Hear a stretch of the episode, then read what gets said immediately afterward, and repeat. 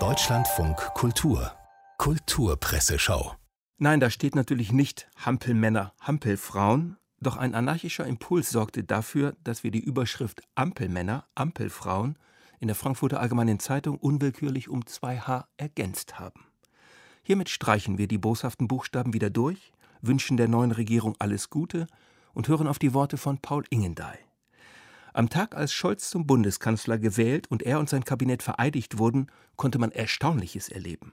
Eine gewisse Freundlichkeit lag in der Luft, und am Ende wurde gegen die Abstandsregeln parteiübergreifend intensiv gedrückt, geherzt und umarmt. Der deutsche Parlamentarismus ist modellhaft in seiner stilbildenden Kraft. Nichts Geringeres. Und eine junge Generation von Abgeordneten verkörpert Werte wie Sachlichkeit und Kooperationsbereitschaft, kaum weniger eindrucksvoll als die älteren.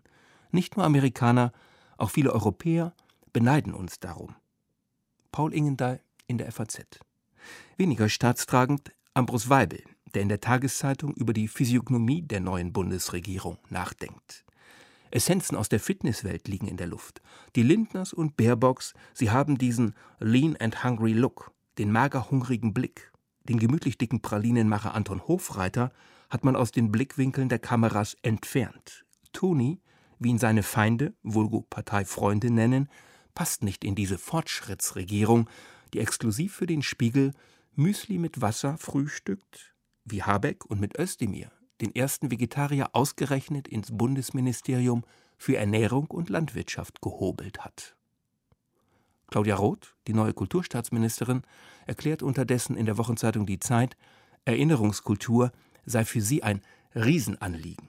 Da bin ich geprägt von den letzten vier Jahren, in denen unsere Demokratie angegriffen wurde von Leuten, für die der Hauptfeind die linksgrün versiffte Kultur ist. Wenn Politiker gewisser Parteien sich freuen, dass alle Goethe-Institute wegen Covid geschlossen sind, weil dann endlich wieder deutsche Kultur gemacht werden könne, dann sage ich, wir müssen erst recht moderne Erinnerungskultur machen. Denn mit dem Bewusstsein über unsere Vergangenheit stärken wir die Demokratie und stehen aktiv ein gegen Antisemitismus, Antiziganismus und Rassismus, gegen Menschenfeindlichkeit jedweder Art. Claudia Roth in der Zeit. Apropos Antisemitismus. Einen schwereren Vorwurf gibt es hierzulande nicht, konstatiert Gerhard Hahnloser in der Wochenzeitung Der Freitag und fügt hinzu, wie er verwendet wird, ist schlimm. Fast scheint es, als seien strategische Vorwurfsgemeinschaften entstanden. Im Sommer skandalisierte ein Team Linksliberal eine Wahlkampfanzeige als antijüdisch, auf der Annalena Baerbock mit zehn Geboten drohte. Stellvertretend für dieses Team sah sodann die Autorin Caroline Emke in antifeministischen, querdenkenden oder klimaleugnenden Polemiken gegen sich selbst einen strukturellen Antisemitismus und kassierte ob des Vergleichs gleich selbst das Verdikt Antisemitin. Derweil diffamiert ein Team Neoliberalismus aller Hans-Werner Sinn Kritik an Finanzkapitalexzessen als Antisemitismus.